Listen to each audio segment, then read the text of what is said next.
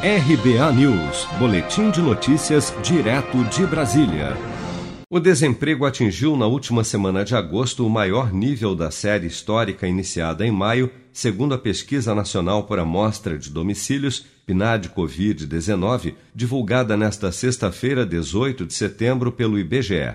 A taxa de desocupação no período ficou em 14,3% o que representa 13,7 milhões de pessoas desempregadas no Brasil, como destaca a coordenadora da pesquisa, Maria Lúcia Vieira. Os resultados da PNAD Covid da semana de 23 a 29 de agosto, eles mostram estabilidade nos indicadores de mercado de trabalho, exceto para a taxa de desocupação. A taxa de desocupação, ela aumentou, chegou a 14,3% nessa semana, tá, em função de um aumento significativo da população desocupada em cerca de um milhão de pessoas a população ocupada ela ficou estável, mas teve uma variação é, negativa, tá? embora não significativa, foi uma variação negativa.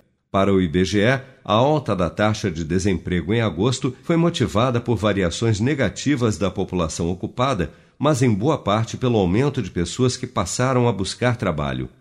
A pesquisa aponta ainda que o número de pessoas ocupadas que estavam afastadas do trabalho em razão do isolamento social na última semana de agosto era de 3,6 milhões, o que representa 4,4% de toda a população ocupada no país, que atualmente é de 82,2 milhões de pessoas. Do total de pessoas que estavam ocupadas e não foram afastadas do trabalho, 8,3 milhões trabalhavam em home office em agosto.